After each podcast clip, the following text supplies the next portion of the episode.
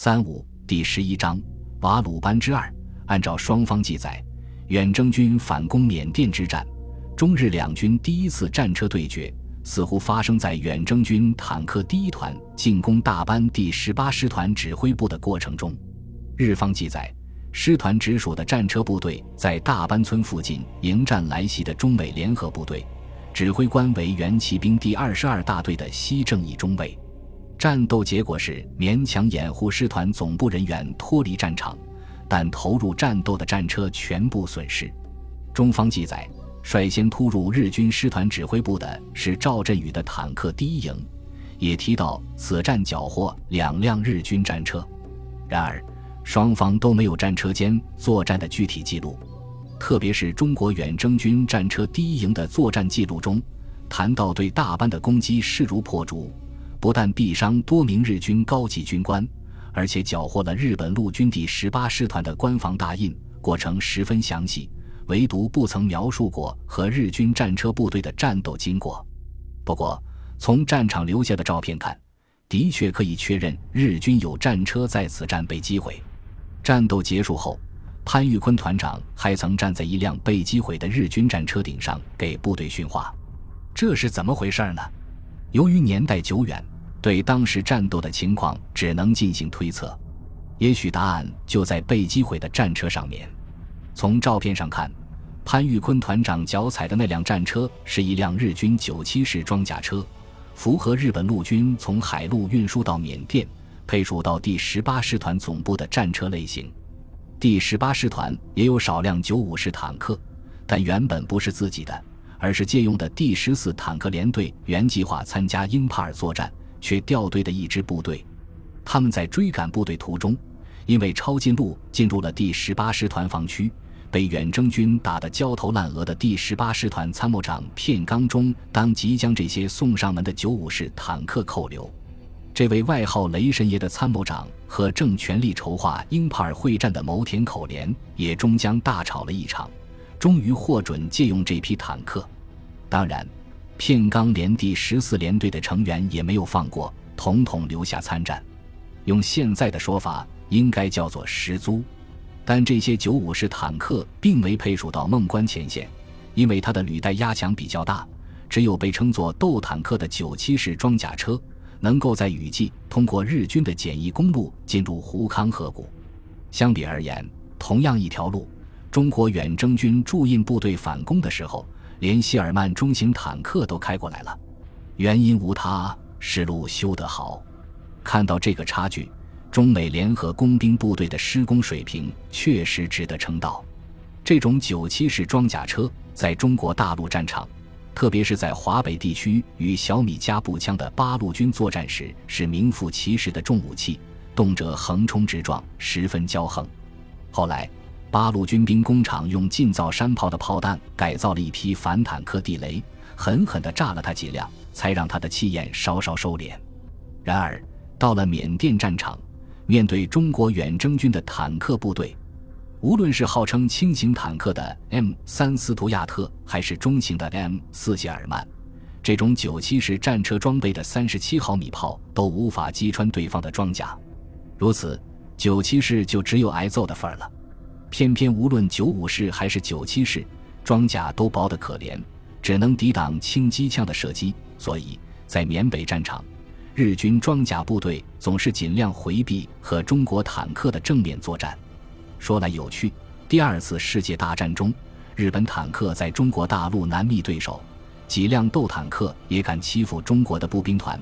美国谢尔曼坦克碰上日本坦克，打成一边倒。战损率常常如同足球场上巴西队碰上了中国队，而德国虎式坦克打起谢尔曼来如同开罐头。美军甚至不惜拿二十辆谢尔曼换一辆虎。很难想象，如果德国的虎式坦克和日本的斗坦克碰上，又会是怎样的结果？更让人觉得有趣又迷惘的是，几年以后，脱胎于老八路的中国人民志愿军，虽然依然装备简陋。在朝鲜却打得美国装甲部队哭爹叫娘，连专门设计来打虎式的潘兴式重型坦克都被抓到了军事博物馆。这条食物链怎么会偏偏在中国人手里出现了大逆转？很多人想不明白。日本人没有这种大逆转的本事，所以日军坦克在缅北被摧毁缴获的不少。可惜跟进的美国工兵部队根本看不上这种废铜烂铁，这些战利品基本上没有保留下来。美国人有个很不重视战争遗物的坏毛病。美国海军唯一打过整个第二次世界大战的企业号航空母舰，不但战绩辉煌，而且设计优美，是被称作美国军事工业像制作竖琴一样建造起来的钢鼎之作。战后却被回炉拆毁，造了铁轨，至今令人扼腕。现在，只有作家戈舒亚先生收集了一条被击毁日军坦克的履带，算是这次战役中日军装甲部队败北的唯一纪念品。然而，潘团长踩的这辆日军战车还算完好，可是，在远征军缅北作战中拍摄的日军被毁战车很少完好，看起来不像被中国坦克击毁的。比如，有的战车的炮塔整个被掀掉了，如同一个钢铁的坟丘子一样落在一边。中国坦克部队大量使用的 M 三斯图亚特战车，其三十七毫米战车炮可以打穿九七式的车体。却没有能力造成这样的伤害，这种损伤更像是被中国步兵造成的。确切地说，很像巴祖卡式反坦克火箭弹的战果。巴祖卡本是一种管乐器的名称。美国开发成功这种世界上第一个大批量生产的反坦克火箭之后，立即有人把它与巴祖卡联系了起来。于是，这种身管笔直的反坦克武器就有了个浪漫的名字。虽然中国远征军坦克部队中的美军官兵，也有人回忆在缅北作战中遇到过日军用火箭弹打我军坦克的战斗，但这应该是个误传。整个二战期间，日军的四式七十毫米反坦克火箭一直在试验之中，到战败也没能装备部队。在缅北作战的中国远征军，在整个战斗过程中配备并使用了这种最新式反坦克武器。这种单兵火箭击中战车后会产生惊人的爆轰威力，的确可以把九七式的炮塔连根拔起。远征军坦克第一营的攻击是由新二十二师步兵一部伴随发起的。丛林中步兵可以通行的道路远非战车可走的路能比，故此步兵的穿插常常超越战车。大班之战。很有可能和日军九七式装甲车交手的是超越战车的远征军步兵部队。日本斗坦克在新二十二师的步兵面前还是很有威胁的，因此这支日军才能暂时阻挡中国军队的进攻，掩护日军师团部的人员撤离。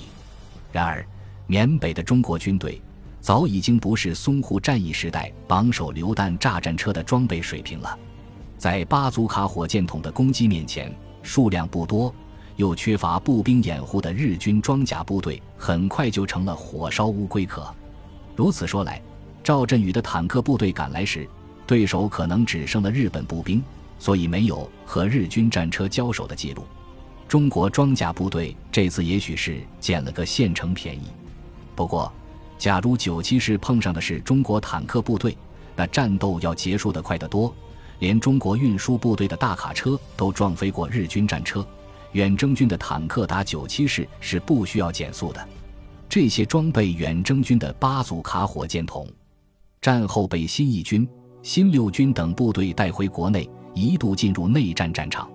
不过，战场上土八路的打法根本不和国际接轨，既没有坦克装甲车，也很少有碉堡炮楼之类等着挨打的目标。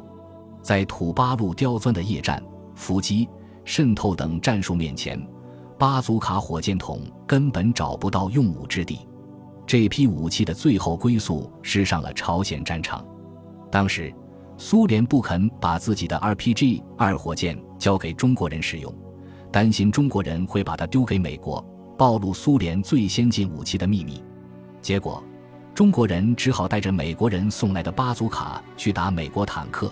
结果收获甚丰，美国人惊异，或许还有些骄傲地发现，本国武器的使用期限远比预期为长。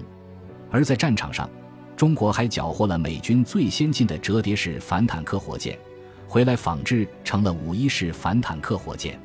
这个结果弄得苏联只好马后炮似的追着把 RPG 二送来装备志愿军，换取美国的新式武器技术。这种事儿好不尴尬。本集播放完毕，感谢您的收听，喜欢请订阅加关注，主页有更多精彩内容。